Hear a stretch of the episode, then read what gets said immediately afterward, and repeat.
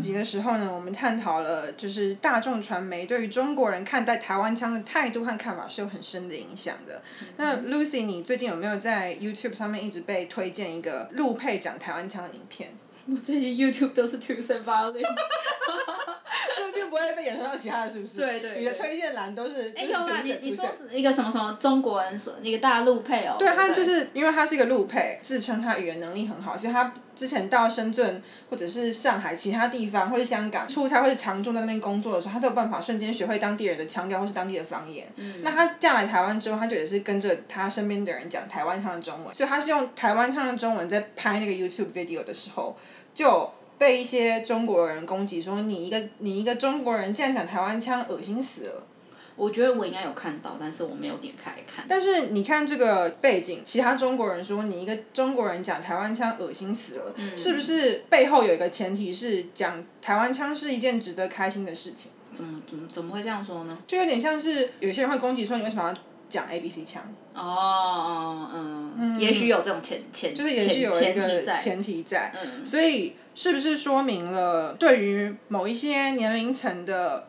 中国人来说，嗯，台湾腔是一个还是带有那种 prestige 就是带有一个比较嗯高，在一个比较高的层级的那种嗯感觉。对，有一些语言学家会觉得说，哎，其实台湾人明明就是占少数，可是他却踩在这个备受欢迎的这个立场上面，是一件不寻常的事情。就是他明明是少数语种，可是他却没有被歧视，还蛮特殊的。嗯就有学者呢去研究了为什么台湾腔会受中国人欢迎的原因，还归纳出两个。第一点呢是台湾的流行文化大概从一九七零年代左右开始输入中国，那它作为外来的一个输入文化，它投射出的是一个摩登而都会的生活方式。就类似香港、上海，比如说一些偶像剧啊、音乐 MV 啊，或是综艺节目，他们投射出来就是一个相对经济繁荣、有又很又很摩登、很都会的生活。因为因为偶像剧就都是都市里面的爱情故是是事，大部分都是。我们找到了这个论文的作者，然后他就有整理出两个代表性的台湾影视作品，一个是《流星花园》，嗯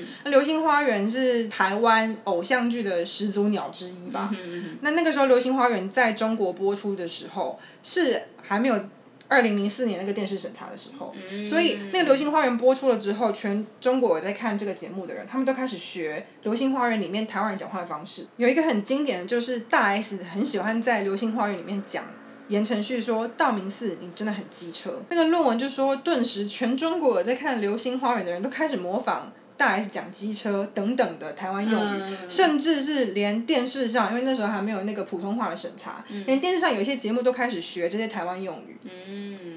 但之后当然因为有那个二零零四年的普通话审查，所以这件事就没有了嘛。那另外一个代表性的台湾影视作品，就是我们刚刚提到很受欢迎的《康熙来了》，嗯，我以为你要说要打去练武师打，那个在中国有红 吗？应该有吧？我觉得这些其实，在两岸三地甚至马来西亚的华人，就是三立那个乔杰利系对，列就的是所有这些其实一段爱与某某的故事。，对一一段就是什么什么天国的嫁衣哦，我不知道，但是就是我们小学、国中对我不会知道看的对，也是捧红了一系列的真的台湾的就是台湾的高峰期呀，《康熙来了》里面的用语也是蔚为风潮。嗯哼，基本上，蔡康永他本人就几度在《康熙来了》节目里面说，这是全球华人最受欢迎的节目。他是真的自己这样讲欸、也是蛮往自己脸上贴金的啦。但是，但是我觉得也有可能是事实啊，嗯我我觉得不一定吗？嗯嗯，我觉得不一定。我觉得是很经典，没有错，但是经典跟 还是有个差距。在康熙来的巅峰的时候，我觉得极有可能是全球华人最收视率最高的节目。如果你网络也算进去的话，哦，嗯 m a y b e 这一类的节目呢，当时自从一九七零年代开始输入中国之后，它呈现的是一个很青春、很摩登的方式。那相较于这个很青春、很摩登的呃的主题。当时在一九七零年代左右，嗯那个时候中国的影视作品，因为才刚刚改革开放，嗯所以它呈现的都是一些爱国或者是社会主义的题材。嗯你看，一个是很青春、很奔放的主题，嗯跟爱国社会主义那种比较相对沉重的题材，当然嗯是比较青春、比较小我的这一种，能够吸引到年轻人的小小情小爱嗯对啊，校园生活啊，那当时的年轻人看着看着看着这些台湾的影视作品，长到现在就差不多是跟我们一样大了，嗯或是比我们大一点当时的点这年样。轻人就是我们。就是我们，或者是比我们再大一五些岁、嗯十岁以内的人，嗯所以对这个年龄层的人，他们就会觉得说，哇，台湾腔就是那些电视上好像呈现出一个很美好、很都会的、很梦幻的场景里面的人会讲的话我。觉得这就有点像，就是在台湾，大部分这种年轻人会看的，你会觉得比较时尚的这些偶像剧什么，都是讲国语，不会讲台语，不会，你你很少看到用台语在那边讲演偶像剧。我觉得这就是一种国语的霸权的感觉吧 Yeah 就是你不会把台语、客语、原住民语这些其他这些语言，嗯就是所谓我们小时候会跟阿公阿妈讲的语言，比较不会跟把它跟那些画面就是 associate 在一起可。能背后已经被赋予一个意象了。对对对，那这就跟我们要讲的这个学者整理出来，可能台湾腔受欢迎的第二个原因有相对的关系。如果我们把语言和沟通这个事情假定为一个市场的话，你即使讲的是同样的内容、同样的句子，你用 A 语言跟用 B 语言讲出来，别人 buy the shit 的程度是不一样，它的接受度是不一样的。就算今天讲的都是同一句话话，可是你讲英文。和你讲另外一个相对弱势的语言，人家相信或者人家接受的程度就是会不一样。嗯，有一点像对是对同样料子的两件衬衫，它上面贴了 Burberry 的 logo，跟贴了 Uniqlo 的 logo，那个卖价、那个物价就是会不一样。嗯对，那其实这语言被赋予的意象呢，它是贵的语言，嗯还是它是高级的语言，还是它是相对不受欢迎的弱势语言？其实背后就代表了说这个语言的族群，嗯它所拥有的社会和经济资本。你说论文这样写，论文这样写，嗯嗯因为一九七零年代中国刚改革开放的时候，嗯客观事实是当时台湾的经济确实比中国相对好。嗯当然，现在情况已经改变了，但是那个时候就是这样。所以，当你代表一个经济相对好的族群的时嗯候，你讲出来的语言，别人就是会觉得比较比较贵就像是我们会觉得哦，讲法文好像很浪漫呀啊讲英文很高级、a B C 腔很很高级，嗯类似那种那种感感觉。嗯那这个论文呢，就刚刚这都是论文讲的哦，不是不是我个人的意思哦。就这个论文呢，它就有举出几个例子，它引用了一个一九九七年的论文，得出来的结果是，虽然香港人对于广东话就是他们本地的语言认同感比较强，你说广东话，我就觉得我就认为你是我自己人。但是如果一个香港人会说普通话，他讲普通话的时候，人家会觉得他讲的话比较高级。我看到这个的时候，我觉得嗯，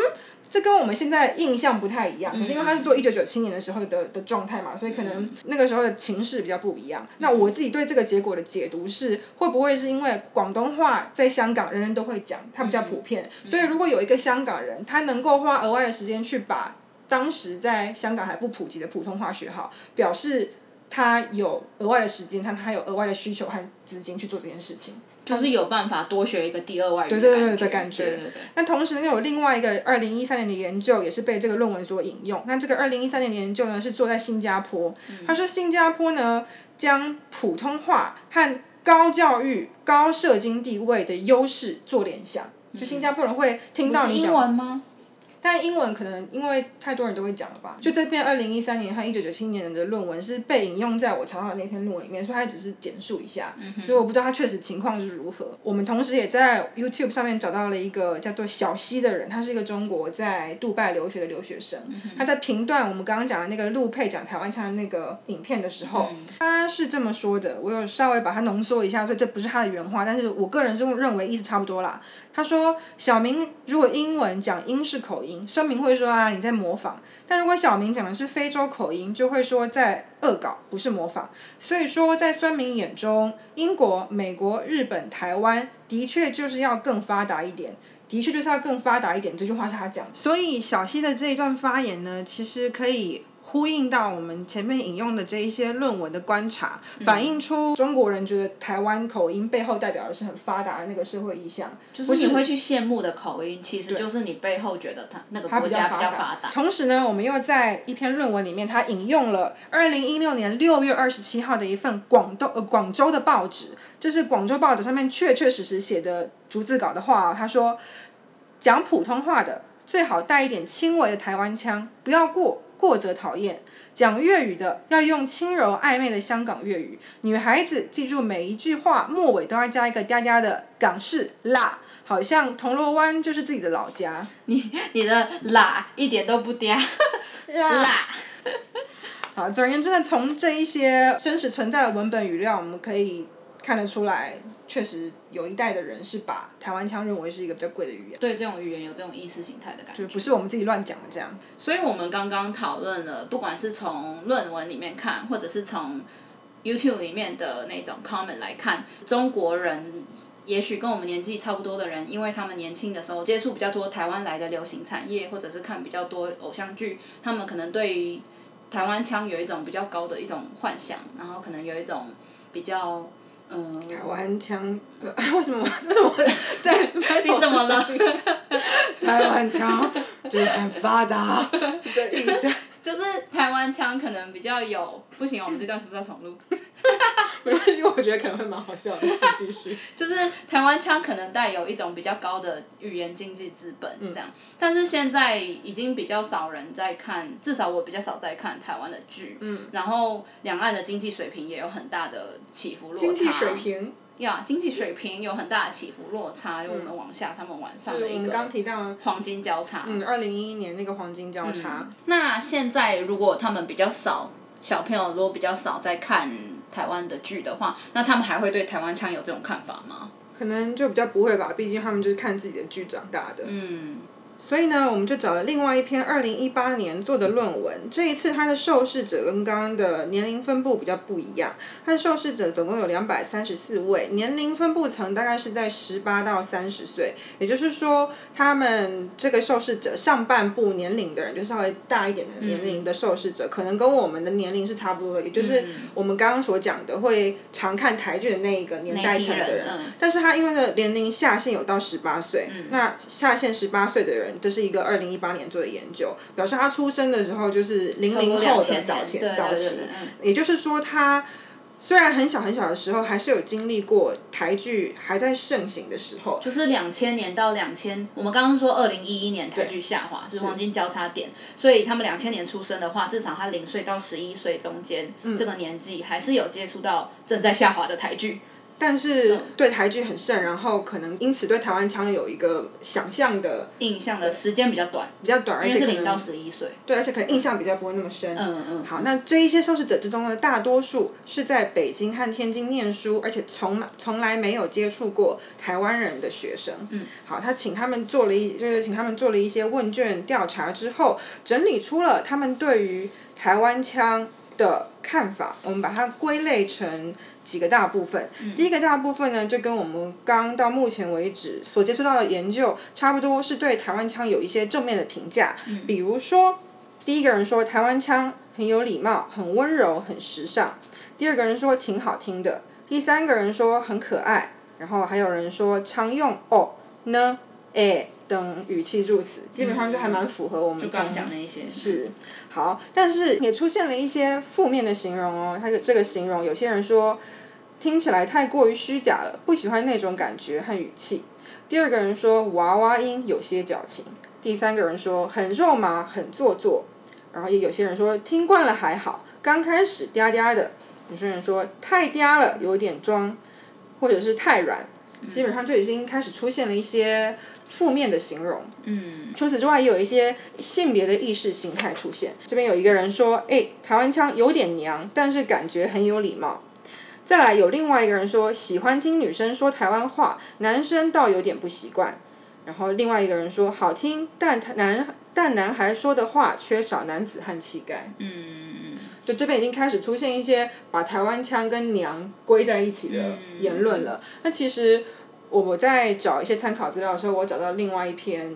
学生的硕士论文，嗯嗯，他做的实验某一个部分是请一群中国的受试者听一个台湾男生和一个台湾女生的录音，嗯然后请这一群受试者做一个问卷。那这个问卷里面有一个 part 是他会给他们十组形容词，那每一组形容词都是一个相对应的形容词组。所谓相对应的形容词组，就是相两个相反的形容词，光明的、黑暗的、胖的、瘦的这样。那其中一组形容词的选项是阳刚的和阴柔的。他发现这些受试者事后在填填这个问卷的时候，对于那个台湾女生的录音，他们的评价并没有觉得她特别阴柔或是特别阳刚，是很中性的一个评选择。嗯但是呢，在评那个台湾男生的录音的时候，他们却非常大的比例选择了阴柔的那一边的形容词。我哦就是没有觉得台湾女生讲话特别怎样，但是觉得对台湾的男生的声音就觉得特别阴柔的阴柔指数就特别高，嗯，就是台男生讲台湾腔就特别娘，这种感觉。但女生又没有怎么样。除此之外呢，这一篇论文他也引用了一个他在中国的网络论坛上面看到一些人在评论台湾腔的时候的一个看法。这个人在论坛上面说，港台腔也好不到哪里，文化的发达程度终究仰赖于经济。台湾流行文化的势头在这些年已经削弱了很多，现在内地娱乐圈的形势，简单总结：二三流艺人说港台腔，一线艺人喜欢自诩文化正统，说普通呃说标准普通话，倒是那些港台艺人开始卷着舌头说普通话了。我觉得这非常精准的反映了我们刚刚讲的那个流黄金交叉之后，台流湾变状腔况是嗯台湾腔已经势头开始改变了。但是我觉得他们对于台湾腔的看法，也许以前可能是带有比较高的一种看法，嗯但是他们同时之间也是就是觉得台湾腔比较比较阴柔、比较嗲、比较装、比较做作做作，嗯就这些观点其实从来没有改变过。只是伴随着说，哦，她既嗲，但是我又喜欢，她象征一种温柔小姐姐的感觉，所以我们虽然觉得有点装，但是我们都很向往，而且我们想要学，就就是这种看法是同时存在的。嗯，你的意思是说，其实，在以前他们对台湾腔的看法还是很好的时候，这些观点就一直同时共存。对，它其是实它其实一直以来都是一个正负面观感都是共存的，嗯只是可能现在因为台湾也视为台剧影视产业视为，然后台嗯湾经济也视为，所以一直以来都同时共存那两种观点。现在好感的那一方被削弱了，被稀释嗯了，比例上面就变成负面观感那一方变高了。嗯，我们看了这么多论文和网络上面的资料，发现中国人对台湾腔的看法，在过去的几年之间有一个流变的状况。其实相对的，台湾人对中国腔的看法也是经历了一番剧烈的转变啊。嗯我记得二零零八年马政府刚开放陆客来台，是马政府吗？还是陈水扁政府我真的不记得， ？Anyway，总而言之，就是台湾刚开放陆客来台观光的那个二零零八年，我印象非常深刻，是刚开放的那一个礼拜，嗯，各台新闻不只是某个立场的新闻嗯台，而是各台新闻都在播他们去采访观光区摊商面对陆客来台的那个心情。里面的摊商的意见有很多都是，哎，他们对于这些新来的观光客的腔调很不习惯。嗯嗯，但是现在很明显的，我们大家也都开始看中国的连续剧、古装剧、偶像剧、嗯综艺节目什么的，选秀节目，大家听多了也就不会特别觉得说啊那个腔调很跟不我，习惯或怎样的，对对啊啊，所以这个语言的态对语言的态度改变这件事情，嗯，本来就是自然的现象，在语言学上面算是一个自然的现象，可以用平常心去看待，但这并不代表你对一个语言有歧视或者是有负面观感这件事情是可以被 justify 的。别人对你的对你的态度，呃，别人对你的腔调可能会有所不习惯，那你对别人的态度也有有可能会有不习惯的现象，或者你会觉得可能有一些不必要的一些负面联想之类的。但是我觉得比较重要的是，怎么样在这些负面的联想出现的时候，你可以往后跳出一步，来意识到说自己其实是带有这种也许负面的观感。而且这个负面观感可能不必要。嗯，所以我觉得最重要的其实是你没有办法控制别人，但是你可以控制自己，不要变成那种人。我们怎么突然变那么正向？ 我也不知道。肯定是因为我们想睡觉了。嗯，呃，那我们今天就录到这边，非常感谢大家的收听，我们两周后更新见，拜。拜。